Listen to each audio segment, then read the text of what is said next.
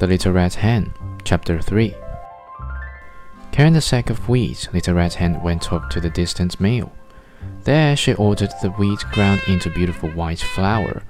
When the miller brought her the flour, she walked slowly back all the way to her own barnyard in her own piggly-peggly fashion.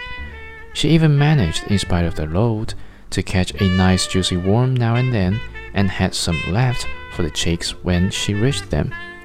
After feeding her chicks, Little Red Hen retired to her slumber earlier than usual, for this has been a strenuous day.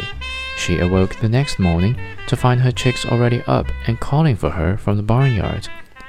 Even as she sleepily half opened one eye, and thought came to her that one day the freshly ground flour must somehow be made into bread.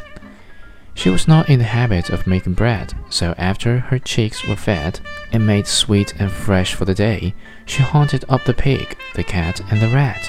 Still confident that they will surely help her, she sang out, Who will help to make the bread?